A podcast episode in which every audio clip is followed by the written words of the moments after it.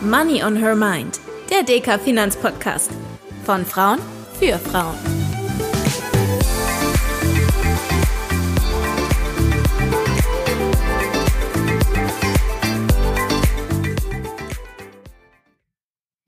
Hallo und herzlich willkommen zu einer neuen Folge von Money on Her Mind, dem DK Finanzpodcast von Frauen für Frauen und alle, die mehr über das Thema Geldanlage lernen möchten. Heute soll es mal um ein aktuelles Thema gehen, denn, wie ihr vielleicht auch in den Nachrichten gehört habt, seit einiger Zeit stehen Banken weltweit unter Stress. In den USA sind die Silicon Valley Bank und einige weitere Institute unter Druck geraten und in der Schweiz musste mit der Credit Suisse eine der größten systemrelevanten Banken über eine Fusion mit dem dortigen Marktführer UBS aufgefangen werden. Das sorgt für Verunsicherung bei Anlegerinnen und Anlegern und manch eine von uns erinnert sich vielleicht auch noch an die Ereignisse in 2008 zurück. Wir möchten daher heute darüber sprechen, woher der Druck auf diese Banken kommt und wieso Expertinnen und Experten eine neue Finanzkrise für unwahrscheinlich halten. Wir sprechen außerdem darüber, was das für uns als Anlegerinnen bedeutet und warum es in Zeiten wie diesen vor allem darum geht, einen kühlen Kopf zu bewahren.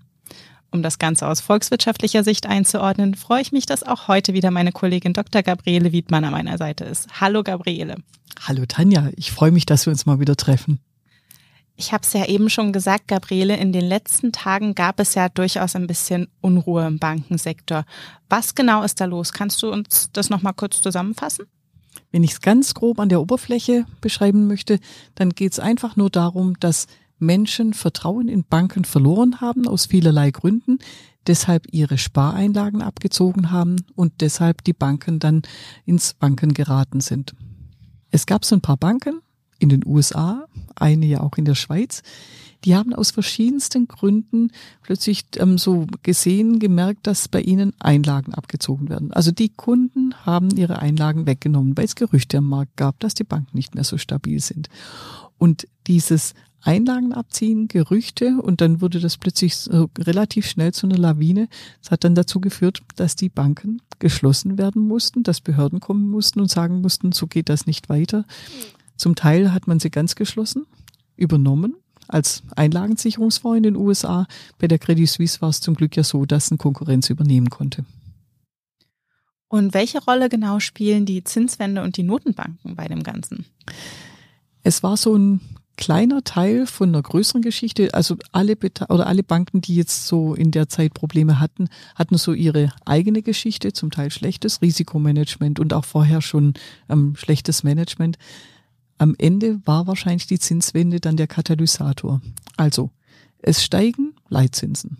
Damit steigen auch im Markt die Zinsen, die Renditen. Wenn Renditen am Markt steigen, verlieren Rentenpapiere, diese sicheren festverzinslichen Anleihen, verlieren die an Wert.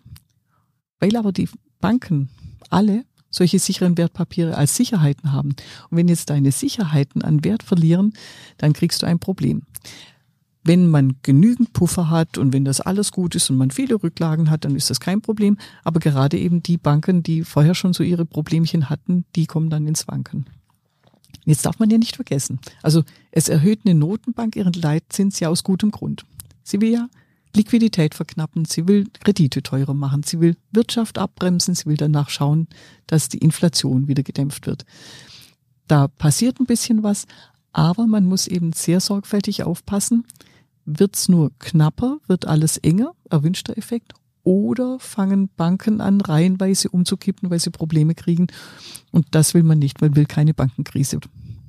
Und deshalb verlieren die Menschen auch so ein bisschen das Vertrauen, wie du eben gesagt hast? Genau das. Also dann gibt's Gerüchte am Markt, dass man sagt, ah, die Bank, die kann jetzt vielleicht nicht mehr so gut ihre Einlagen auszahlen, wenn jemand was holen will.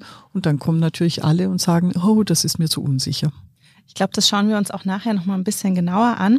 Bei einigen weckt ja das aktuelle Geschehen auch so ein bisschen negative Assoziationen. Manch einer kann sich vielleicht noch an die letzte Finanzkrise zurückerinnern.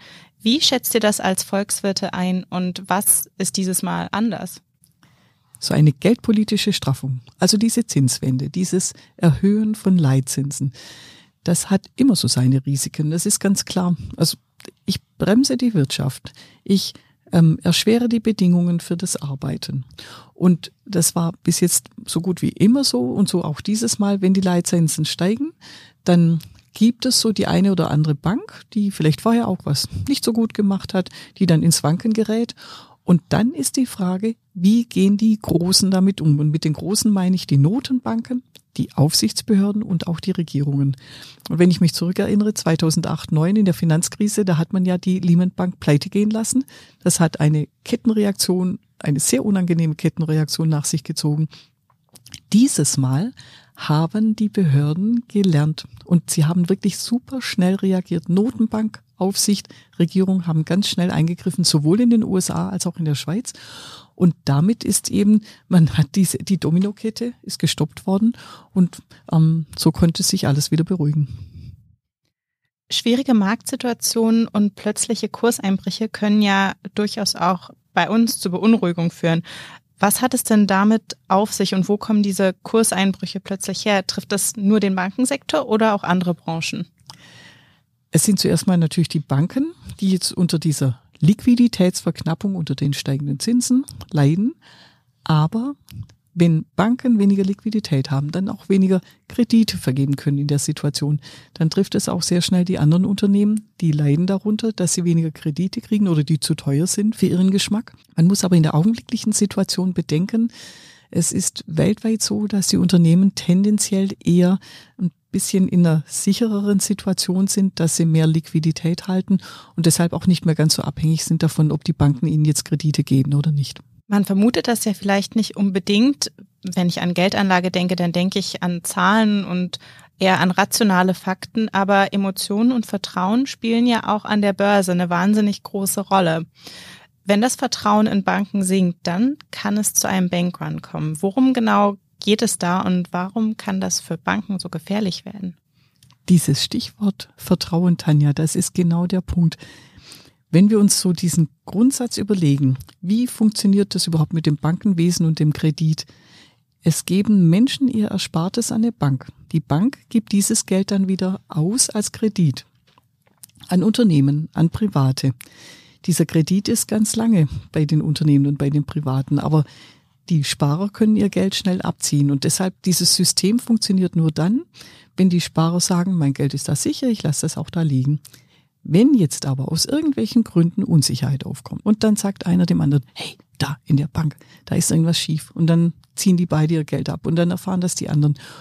Und wenn dann plötzlich in großem Umfang Gelder abgezogen werden aus Banken, das ist genau dann dieser Bankrun. Also da rennen alle zur Bank und holen ihre Spareinlagen. Das kann nicht funktionieren, weil das ja nicht mit dem System passt. Die Bank sagt dann, äh, das Geld ist gerade alles in Form von Krediten irgendwo.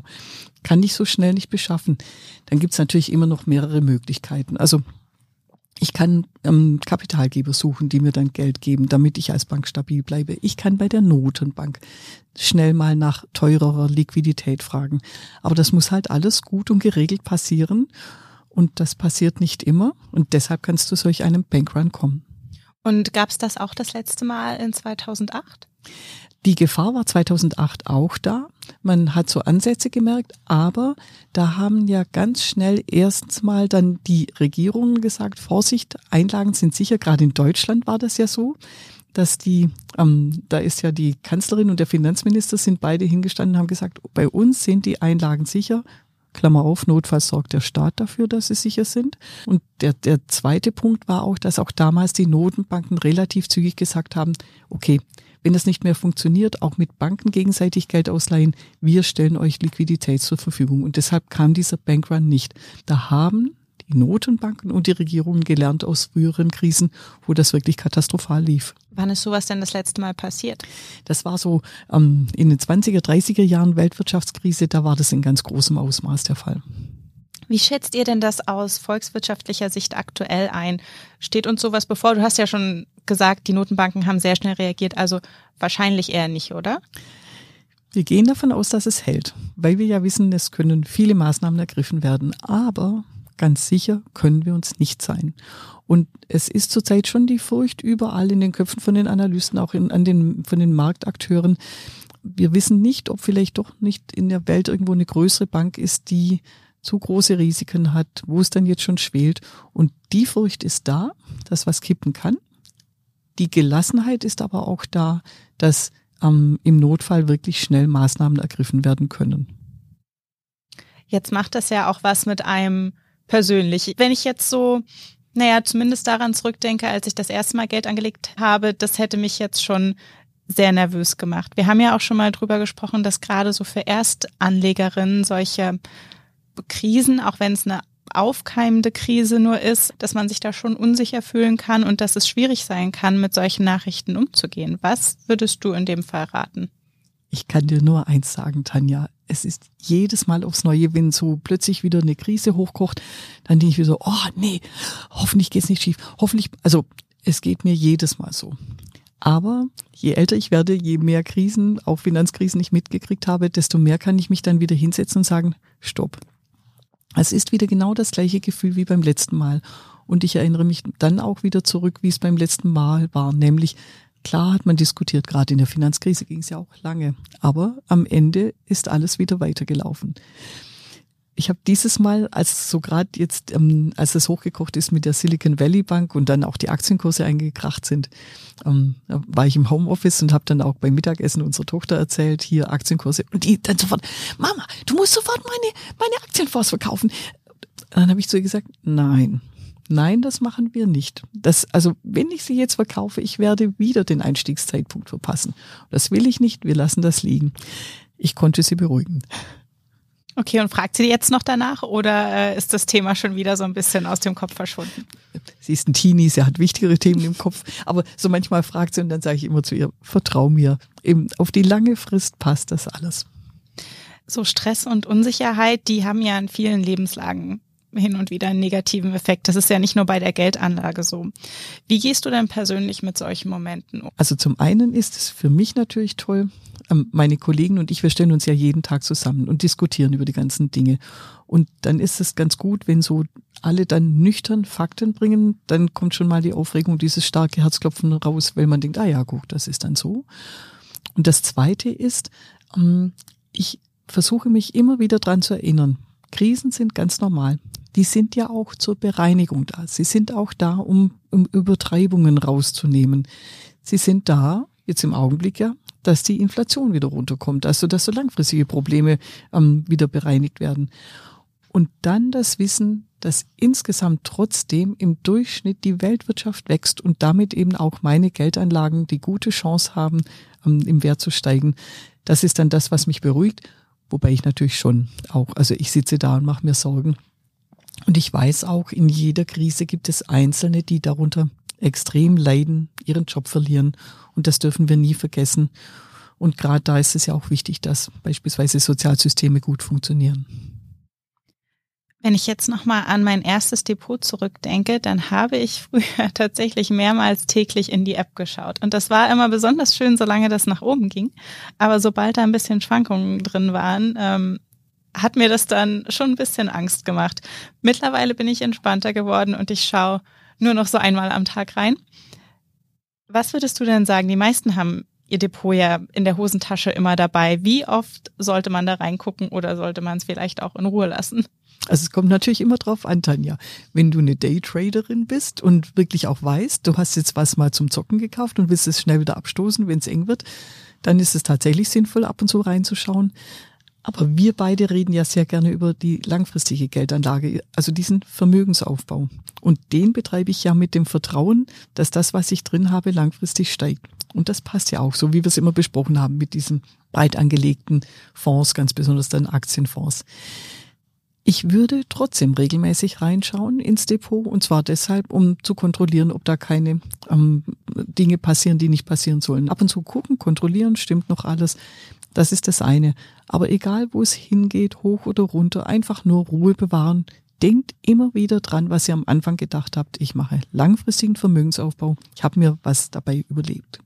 Also auch nicht, wie deine Tochter vorgeschlagen hat, Hals über Kopf verkaufen, wenn es mal ein bisschen runtergeht. Genau, keine Panik, weil die alte Regel lautet, was auch immer ihr in Panik schnell so jetzt verkauft, Ihr werdet nachher da sitzen, werdet zuschauen, wie die Kurse steigen und denken, oh Mist, ich habe zum falschen Zeitpunkt verkauft. Warum habe ich das nur getan? Also wenn ich dich ganz richtig verstehe, dann ist dein Tipp für unsere Hörerin in dem Fall zurücklehnen und eher so ein bisschen Ruhe bewahren. In der Tat, das ist wirklich, also wenn ihr das beherzigt, was wir immer wieder besprochen haben, ähm, legt regelmäßig an, legt breit gestreut an, schaut drauf, dass es Aktien, Rentenfonds sind, die weltweit anlegen. Und im Vertrauen darauf, dass die Weltwirtschaft im Durchschnitt weiter wachsen wird, und das wird sie tun, könnt ihr euch da wirklich zurücklehnen. Ist das nicht schön?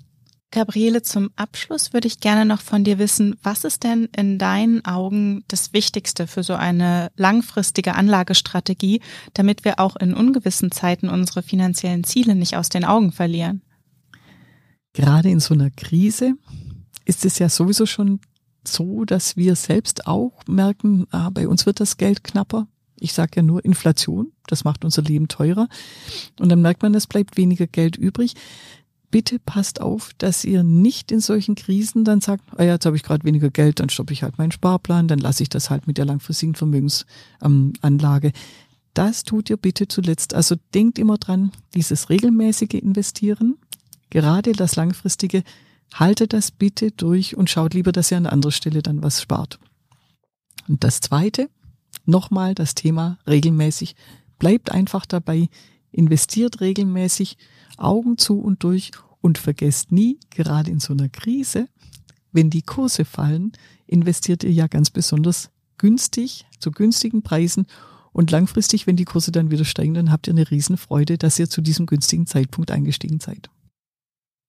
Ich nehme also mit, auch in ungewissen Zeiten, wenn es irgendwie geht, bitte die Finger weg von der Altersvorsorge und die Unsicherheit aushalten denn wir planen ja langfristig. Ich hoffe, dass wir auch euch helfen konnten, die aktuelle Lage ein bisschen besser einzuordnen und euch ein wenig Mut machen konnten, eure Ziele auch im Auge zu behalten, wenn es mal ein bisschen nach oben und nach unten geht. Wir freuen uns, wenn ihr hier in zwei Wochen auch wieder reinhört, dann im Interview mit Dr. Christine Bortenlänger, geschäftsführende Vorständin des Deutschen Aktieninstituts. Wir freuen uns. Bis bald. Bis bald.